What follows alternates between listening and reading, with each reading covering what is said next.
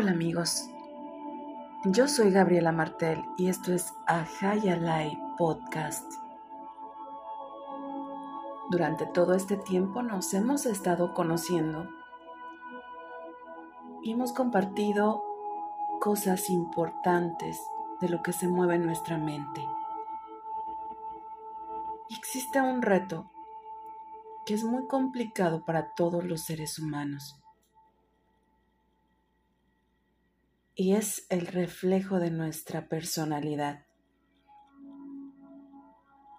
El muy bien llamado teoría del espejo. ¿Qué es aquello que nos atrae o nos aleja de los seres humanos con los que entablamos una relación? Existen muchos estudios e investigaciones científicas que concluyen que lo que nos atrae y hace que nos relacionemos y adaptemos mejor a determinadas personas son aquellas características que son iguales a las nuestras. Nos gustan las personas que son como nosotros.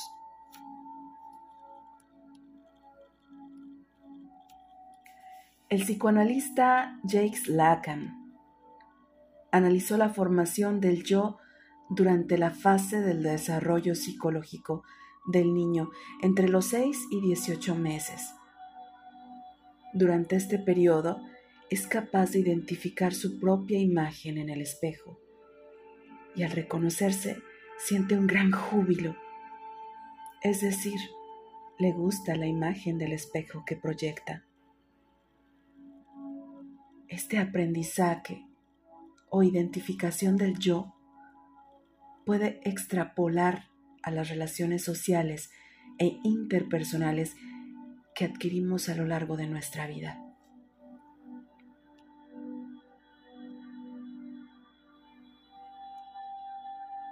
Y a todo esto, me pregunto, ¿qué pasa cuando conectamos con alguien y después de un tiempo corto, mediano o largo, descubrimos ciertos aspectos que no nos agradan?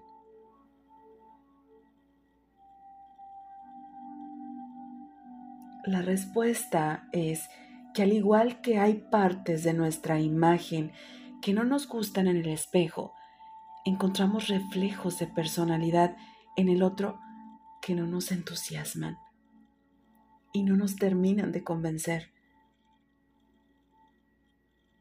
Y es que las identificamos con nuestra propia personalidad.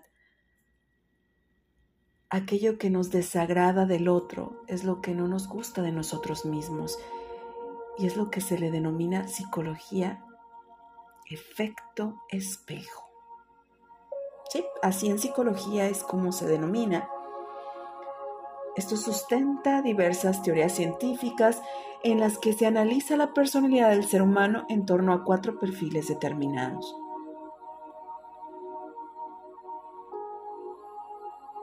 Estos hallazgos no solo atribuyen a relaciones interpersonales del individuo, sino que pueden ser utilizados como herramientas en otros ámbitos laborales o empresariales.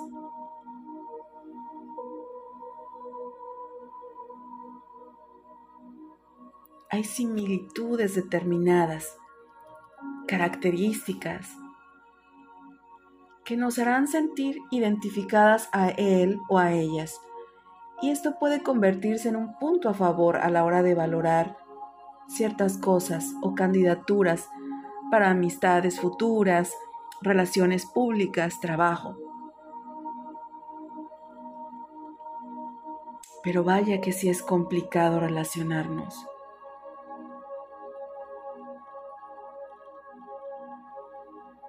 Sin embargo, cuando comprendemos esto a una magnitud distinta, podemos reconciliarnos con esas sombras que vemos reflejadas. Y hace algún tiempo, en un proceso de desarrollo personal, encontré una práctica que a veces se me olvida y la guardo en un baúl.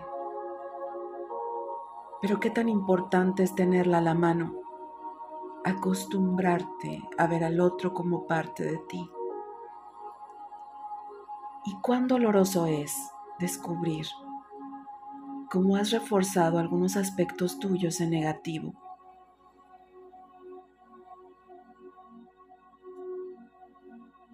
Esta práctica consiste en el tener presente cuando salgas a la calle y te encuentres con alguien, observar su comportamiento, llevar un diálogo mental, sí, como ese que siempre llevas contigo, pero ahora direccionado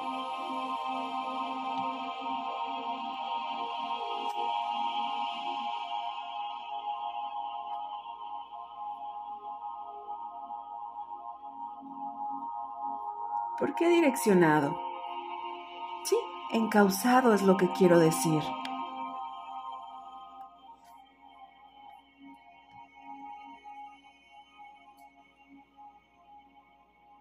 Siéntate ahí. Sé el observador. Mira a tu alrededor. En las aglomeraciones de tráfico. Son bastante buenas para hacer esto. Concéntrate en una persona determinada. Y entonces te dices a ti mismo cosas como,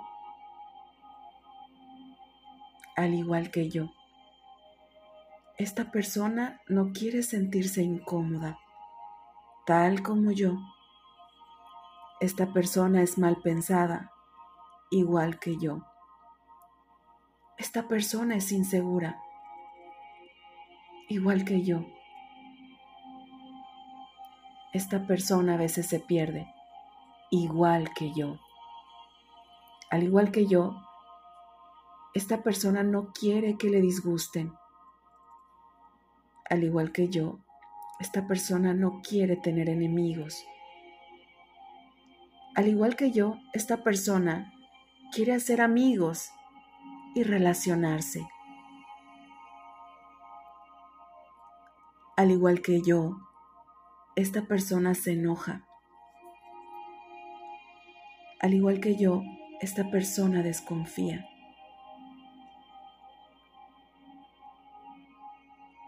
Al igual que yo, esta persona desea compartir su vida con alguien.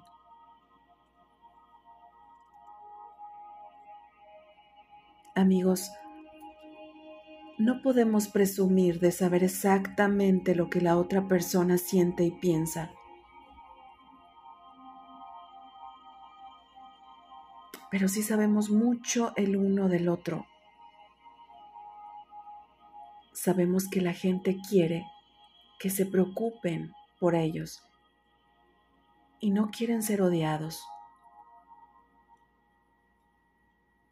Sabemos que la mayoría de nosotros somos duros con nosotros mismos y que a menudo nos derrumbamos emocionalmente.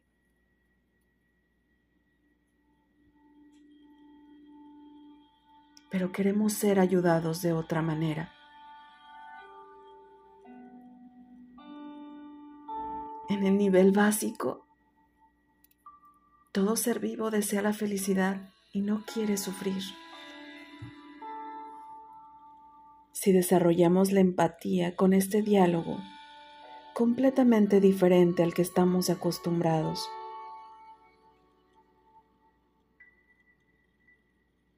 podremos salir adelante sin tanto golpe. Gracias por tu amable acompañamiento. Gracias por compartirme, por mostrarte esos caminos de luz que todos tenemos, pero que a veces nos cuesta trabajo verlos en medio de la oscuridad.